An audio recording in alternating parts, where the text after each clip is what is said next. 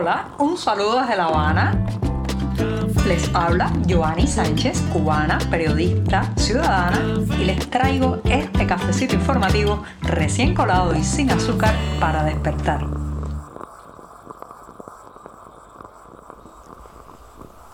Martes con cielo azul y temperatura algo fresca aquí en la capital cubana. Una buena jornada para caminar por las calles sin sudarse demasiado, llevar una chaqueta, pero cuidado, cuidado abajo porque la basura, las inmundicias y las aguas albañales están por todos lados. Así que la naturaleza nos ayuda, el sistema no tanto. Yo estoy en este 20 de febrero de 2024, eso sí, con mi café ya servido para darme un sorbito largo y pasar a comentarles, como siempre, los temas principales de esta jornada. Así que voy con este buchito mañanero y sin azúcar.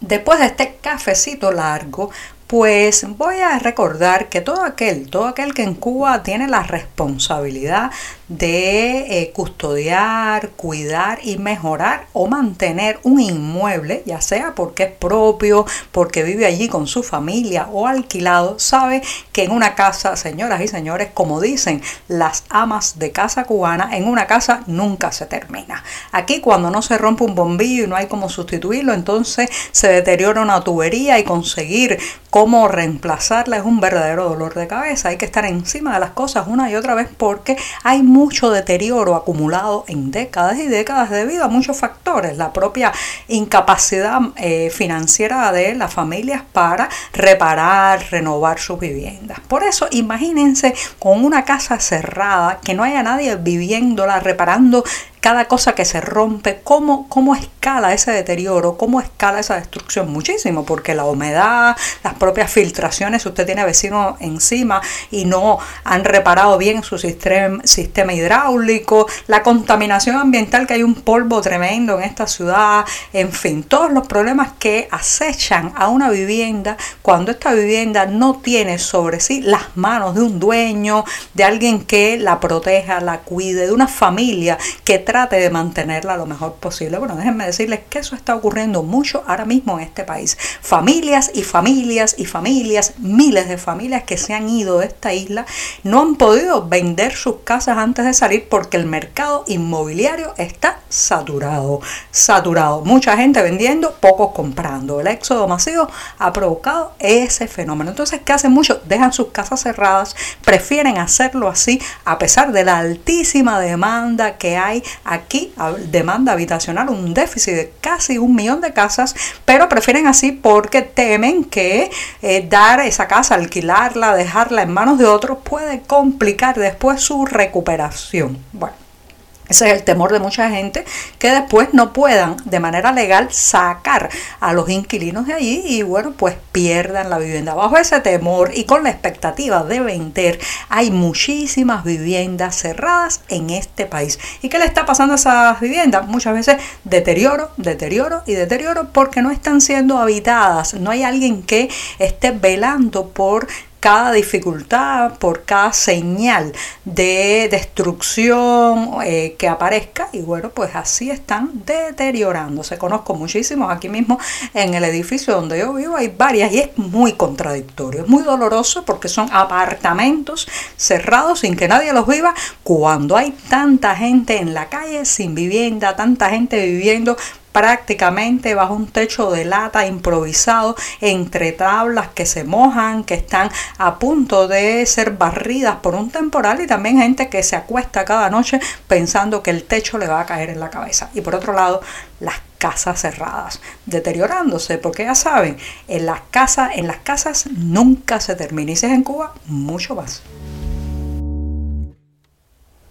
La propia prensa oficial cubana ha tenido que publicar unos resultados muy desfavorables de una encuesta que se atrevieron a lanzar para que la gente les comentara cómo ven el proceso del pago electrónico. Les recuerdo que a partir de agosto del pasado año el oficialismo cubano impulsó un proceso llamado bancarización que no era otra cosa, señoras y señores, que empujar a la gente a que hiciera menos operaciones en efectivo y cada vez más operaciones de pago, de compra en eh, moneda electrónica, o sea, a través de los canales electrónicos. Este esto tenía una especial presión sobre las micro, pequeñas y medianas empresas y también sobre el sector estatal comercial, pero ha resultado en un fracaso y los datos de esta encuesta oficial así lo arrojan. Por ejemplo, eh, la mayoría de las personas considera eh, que hay muchos problemas para el uso de los canales electrónicos y el 35% de esos problemas se lo achacan,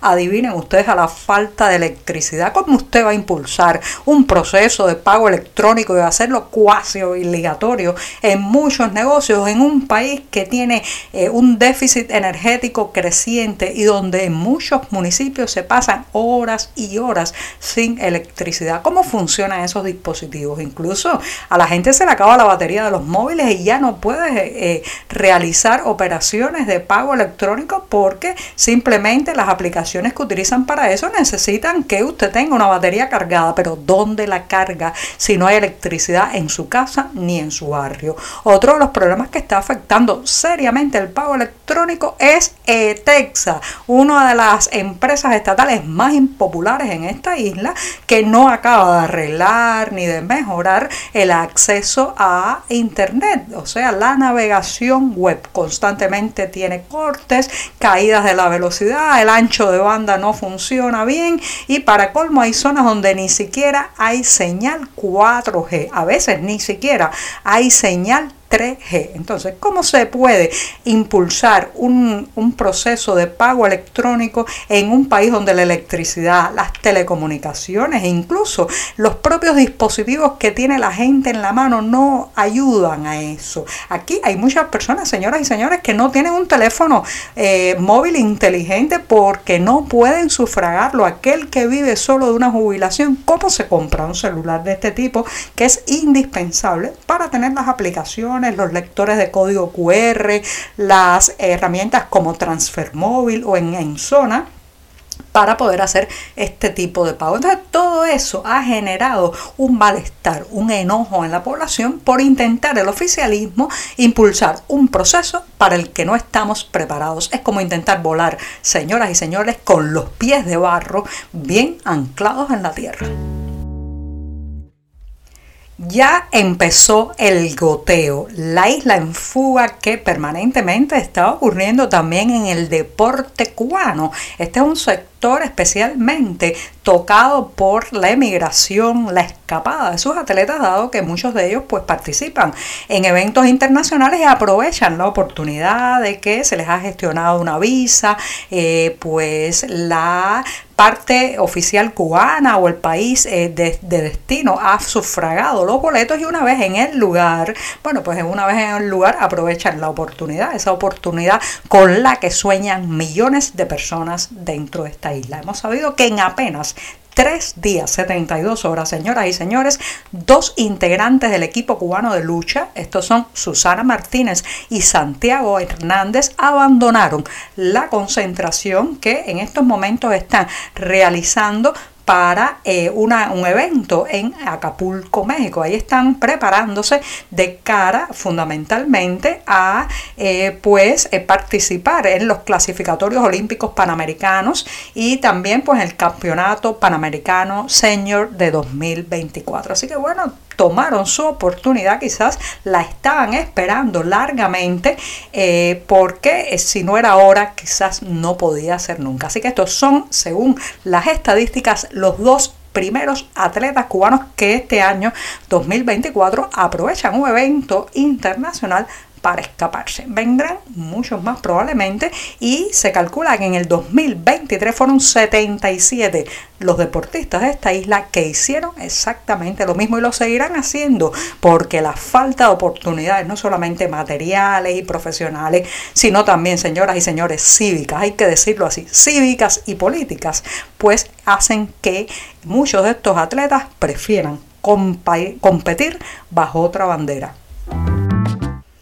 Cualquiera pensaría que los hijos son solo aquellos con los que compartimos genes o criamos desde pequeños o hemos asumido sus madrugadas, sus llantos, sus enfermedades y su crecimiento físico, pero también hay que incluir a los proyectos personales y profesionales en lo que podemos llamar nuestra descendencia, nuestra trascendencia. Por eso voy a terminar este programa de martes diciéndole que este año el diario digital 14 y medio está arribando a su décimo aniversario.